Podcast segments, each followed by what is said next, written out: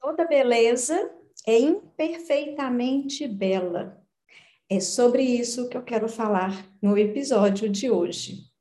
O que acontece é que eu, como nutricionista, fui descobrindo ao longo dos meus estudos, ao longo dos atendimentos, ao longo da minha própria jornada de autoconhecimento, que muito do que as pessoas buscam na alimentação, o comer saudável, né, que as pessoas estão buscando, na maioria das vezes é em prol de uma beleza, é buscando melhorar, consertar um corpo que no conceito dela está imperfeito.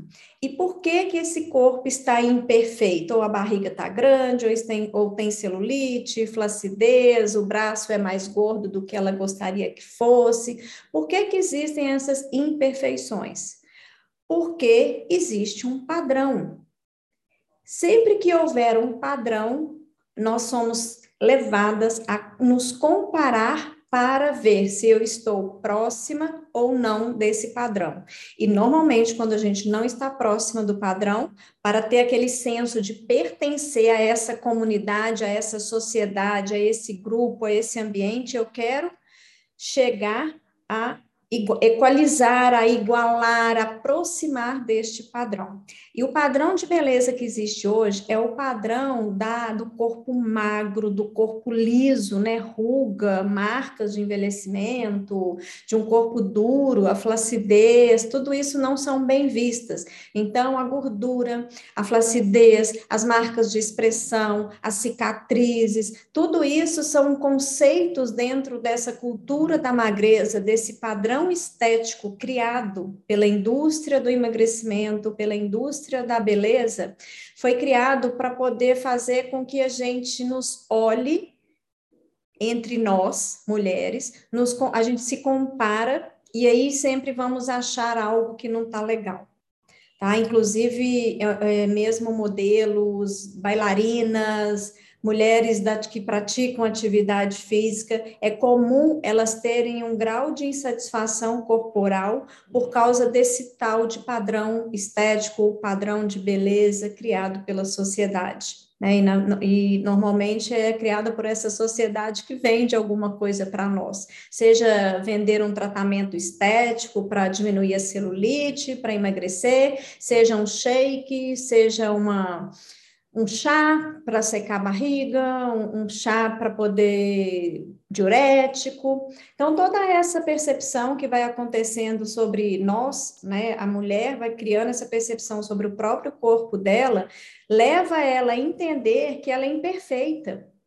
E em busca dessa imperfeição, ela fica fazendo muitas loucuras, e uma delas é a as loucura, loucuras alimentares.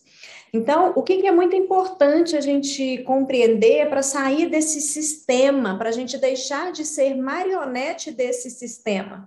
Uma coisa muito importante é entender que todas nós já somos belas, nós já temos uma beleza que é nossa que nos pertence, que é real, seja desde a nossa estatura, do tipo de cabelo, da forma do nosso corpo, mais arredondado, mais longilíneo, mais volumoso, menos volumoso, mais alto, mais baixo, a cor, tom de pele, tudo isso faz parte da nossa beleza, que é muito individual, que é muito nossa e que é a nossa autenticidade e que nos mostram que isso não é legal, isso não é aceitável. Nós temos que ser todas é, mulheres muito parecidas e isso traz muito descontentamento, muita comparação, onde a gente passa a olhar sempre a grama da vizinha, a querer ver o que, que as outras mulheres estão fazendo, o que, que elas estão pensando, o que, que elas estão vestindo, o que, que elas estão comendo isso gera muito sofrimento,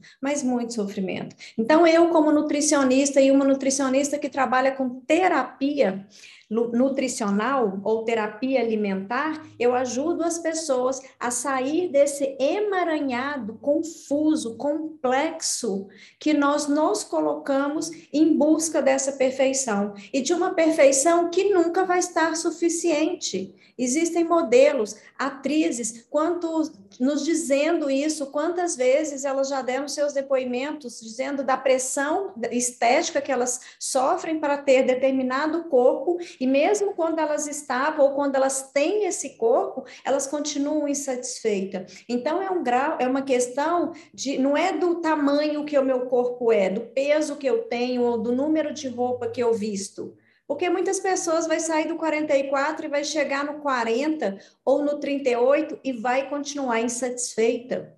É como é, é, um buraco sem fim.